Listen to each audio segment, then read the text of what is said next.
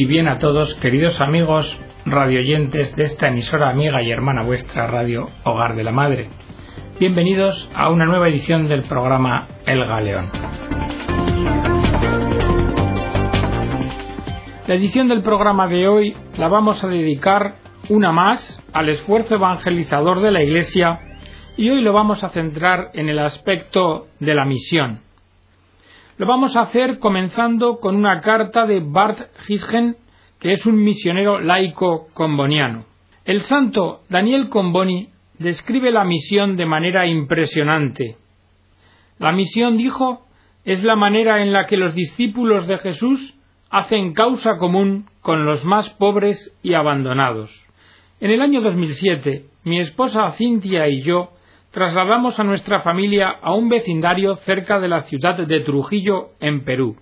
Nosotros paseábamos por las calles, conversábamos con aquellas personas que tenían interés en hacerlo con nosotros, les escuchábamos, especialmente cuando nos contaban sus historias de lucha para salir adelante. Sonreíamos junto a ellos mientras nos enseñaban las fotos de sus parientes. Participábamos de su entusiasmo cuando nos contaban sus esperanzas. Siempre nos ofrecían algo de comer. Y así las horas pasaban. Y más tarde de estos encuentros nos acogían ya no como a extranjeros, sino como a vecinos. Y empezamos a vivir las palabras del santo Daniel Comboni en nuestra vida. Pregunta, siéntate y escucha. Pero veamos, antes de mudarnos al Perú, Éramos una familia igual a cualquier otra. Juegos de pelota los fines de semana, algunas actividades escolares y una modesta casa con un pequeño espacio para que jugaran los niños. Con el correr del tiempo, Cintia y yo nos hicimos amigos de unos cristianos comprometidos.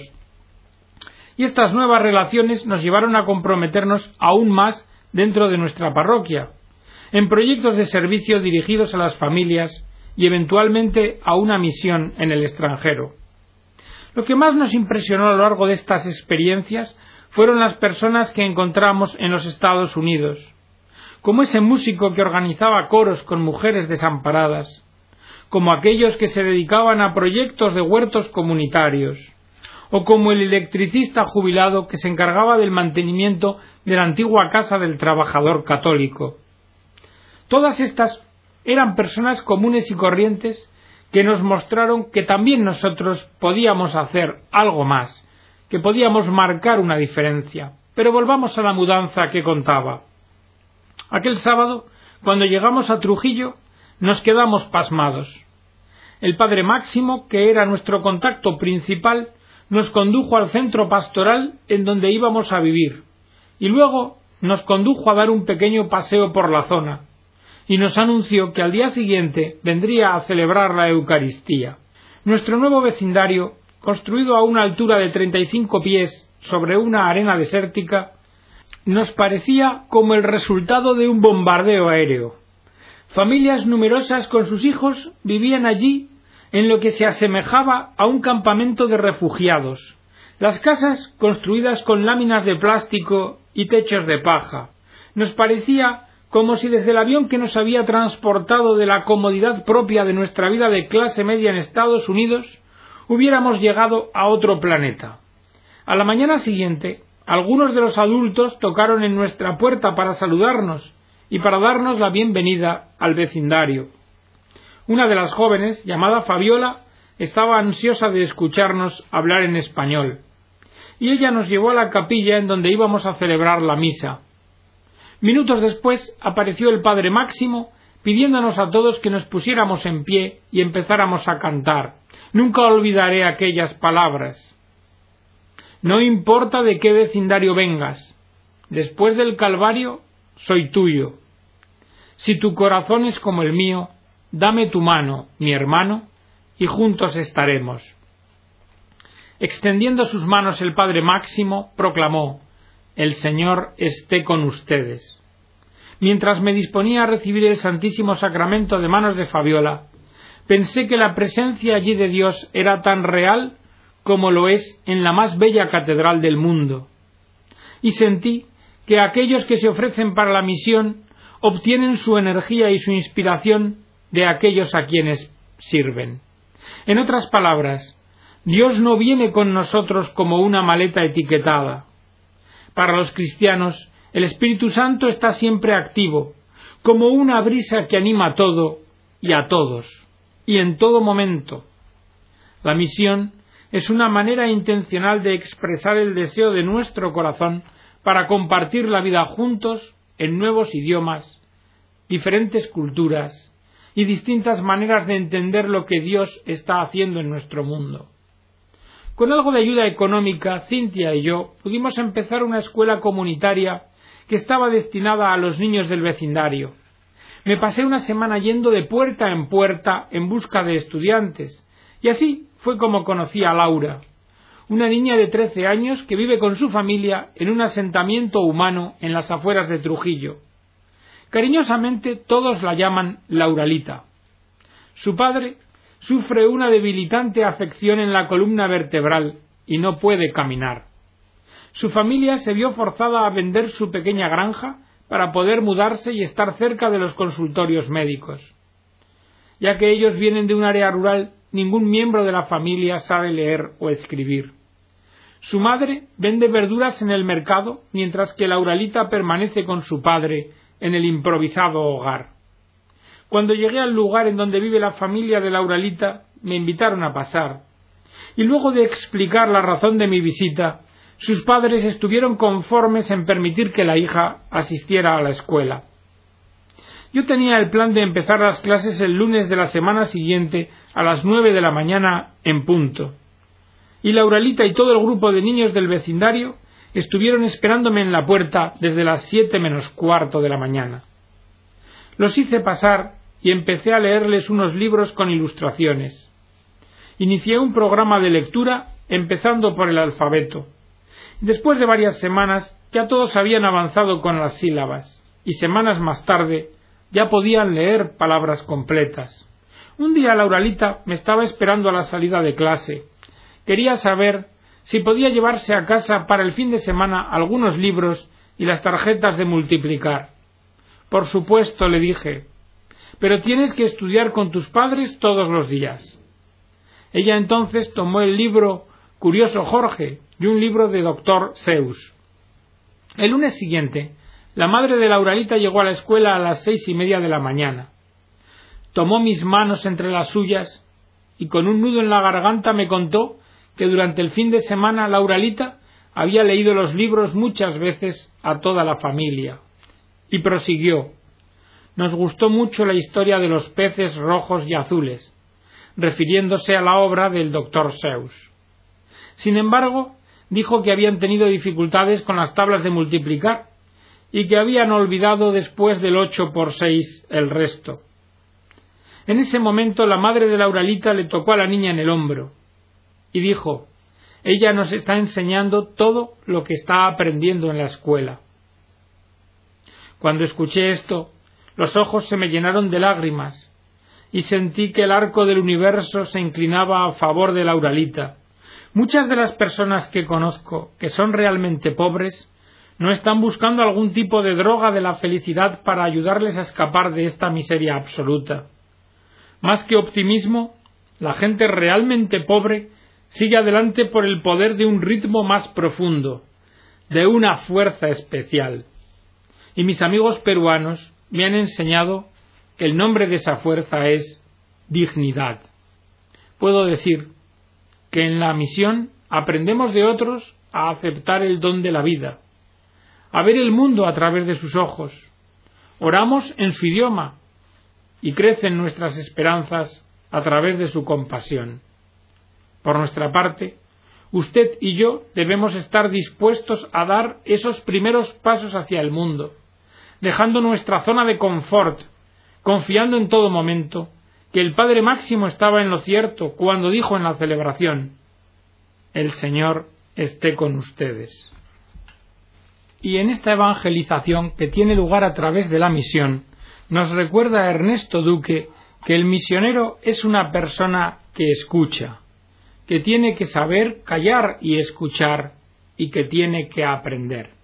Así nos dice Ernesto que después del Concilio Vaticano II parece que quedó claro que si el primer paso de la misión es la presencia, el segundo es el diálogo, y que es imposible dialogar si avasallamos al otro con nuestras verdades y nuestras convicciones. Por ello, el misionero tiene que saber primero callar y escuchar. El evangelizador tiene que aprender a callar y escuchar. Y el hecho de que pueda tener una mayor formación intelectual, religiosa o una mayor capacidad económica, eso en sí no le hace superior a nadie.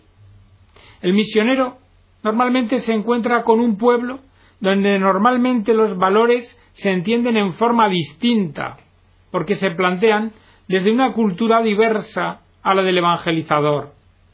Pero éste no puede llegar arrasando concepciones de la vida que son milenarias para imponer la suya.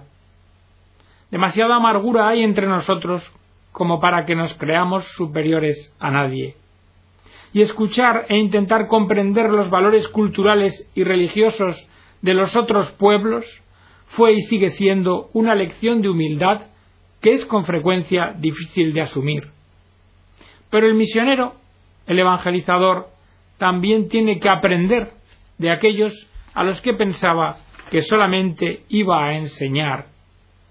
Porque con frecuencia las relaciones sociales en los pueblos de misión estaban marcadas por una solidaridad que en nuestras culturas occidentales ya hemos extinguido en nombre de la ganancia y del aprovecharnos de los demás. En muchos sitios de misión, la relación con la divinidad es concebida de una forma más gratuita que la nuestra. En estos pueblos, muchas personas no mantienen una relación comercial con Dios como hacemos nosotros, te doy y a cambio me das. Y también en estos pueblos la relación con la naturaleza es profundamente respetuosa. Se concibe como un don que hay que preservar, que nadie tiene derecho a apropiarse para beneficio propio lo que es propiedad de todos y está ahí para el bien de todos. No es que tratemos de presentar una imagen idílica de otras culturas, porque éstas encierran sus viejos pecados, luchas raciales, desprecio de la mujer, visiones fatalistas, conformismo con situaciones endémicas de pobreza. Toda cultura, en fin, tiene sus lados oscuros, e incluso le han añadido nuevos pecados, corrupción de los poderosos, brechas internas crecientes entre pobres y ricos, mesianismos políticos. Ahora bien, siendo esto así, ¿qué es lo que puede aportar el misionero al evangelizar? Parece que la primera aportación debe ser potenciar los valores positivos que en esos pueblos, en sus culturas, ya existen, y a la vez dar testimonio de Dios y de que ese Dios es ante todo un Padre amoroso, que busca siempre el bien de sus hijos e hijas, que nos acompaña y se compromete con nosotros en la construcción de un mundo fraterno, que es cercanía, que se da él mismo y que está dispuesto a sufrir para que todos tengamos la posibilidad de ser felices, pero siempre recordando que este saber no se transmite con palabras, sino con una vida entregada. Jesús se hizo hombre dentro de una cultura concreta, la judía, que hizo suya. Aportó la imagen de un Dios paternal y misericordioso.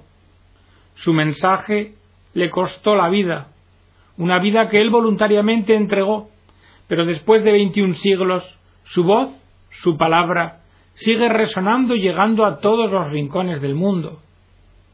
El secreto supo escuchar durante muchos años antes de empezar a predicar.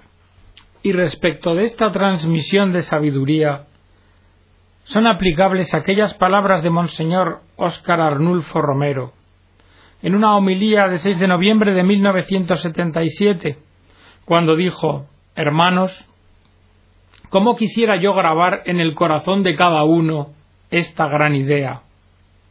El cristianismo no es un conjunto de verdades que hay que creer, ni de leyes que hay que cumplir, ni tampoco de prohibiciones.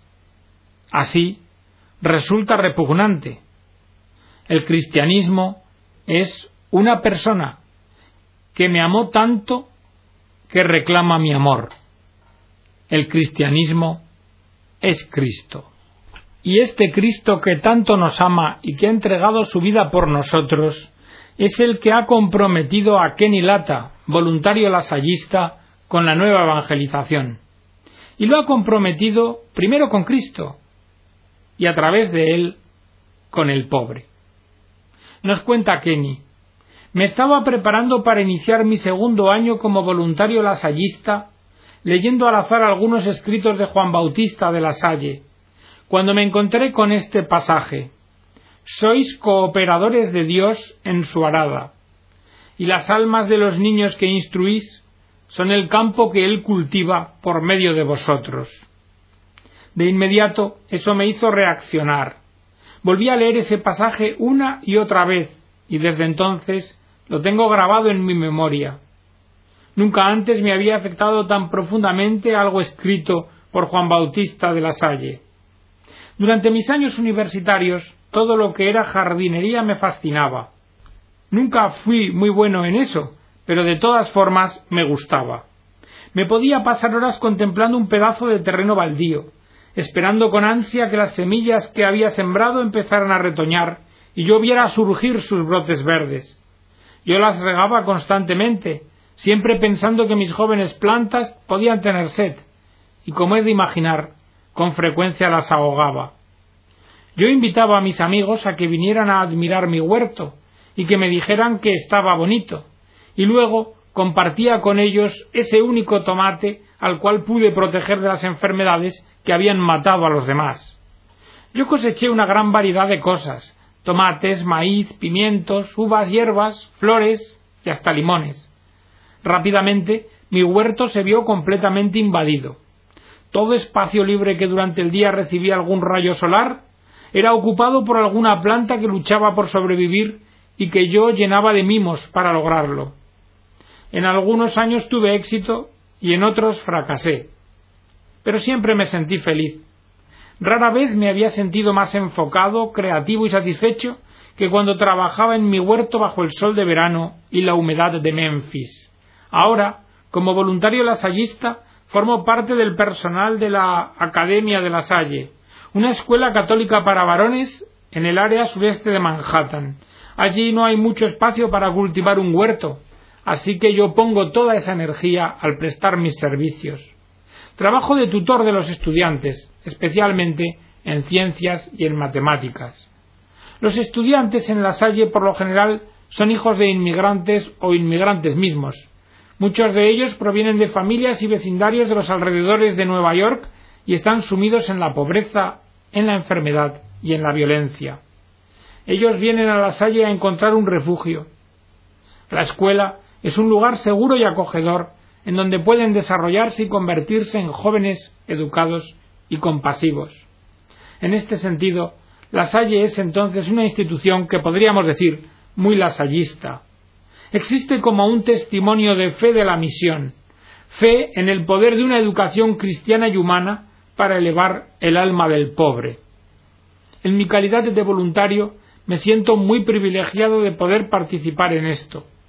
Pienso que es por esta razón que ese pasaje de la Salle me conmovió la imagen de nosotros como jardineros, trabajando al lado de Dios para crear un lugar que nutra el alma de aquellos a quienes servimos, concuerda con mi experiencia y lo expresa en unos términos que para mí son cognoscibles.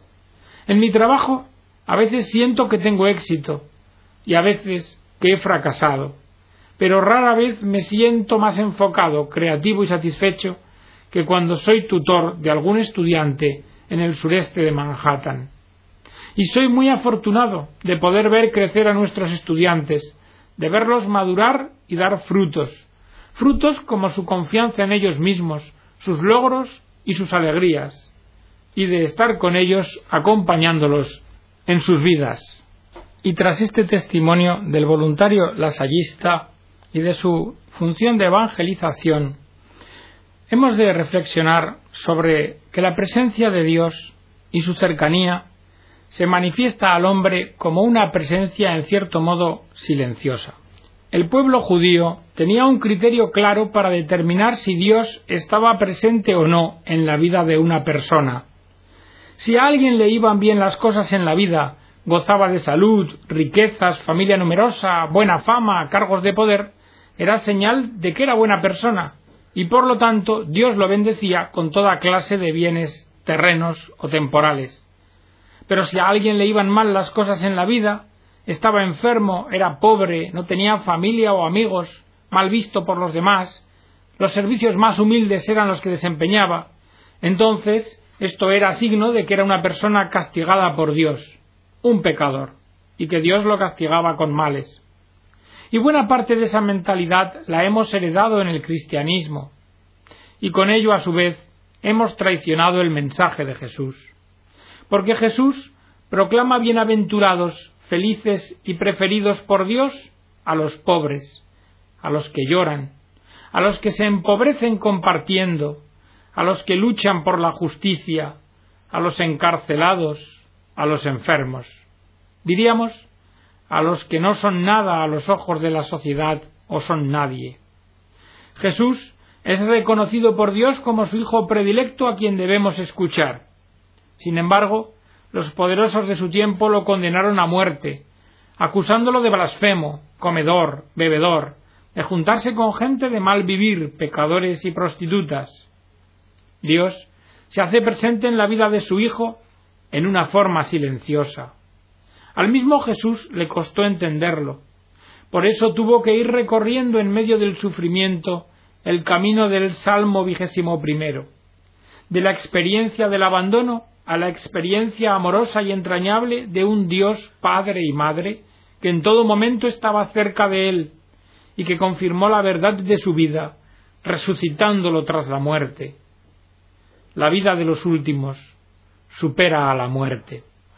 Pero como la presencia de Dios es silenciosa, tal vez por causa de nuestra libertad, es preciso también hacer silencio para poder oírle. Conocida es la historia de un sabio que se reunió un día con sus discípulos, como hacía todas las mañanas, y en aquella Dios iba a ser el tema de reflexión y discusión. Entonces, tras mucha argumentación, un discípulo preguntó al maestro Maestro sublime, dinos ¿por qué tú crees que existe Dios? El maestro le contestó, si quieres saberlo, guarda silencio y escucha.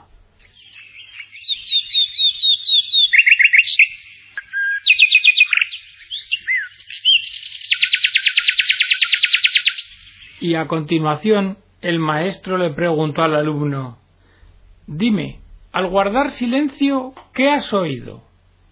Y el discípulo le dijo, Maestro, el canto de un ruiseñor. Y el maestro le contestó, Pues mira, Dios es como ese pajarillo que se esconde tras del árbol y que ninguno de los que estamos aquí ahora podemos ver. Pero sabemos que está allí, porque todos oímos su canto. Y hasta aquí, queridos amigos, la edición del programa de hoy esperando que haya sido de vuestro agrado y sirva para vuestra edificación y empuje evangelizador. Que Dios os bendiga a todos.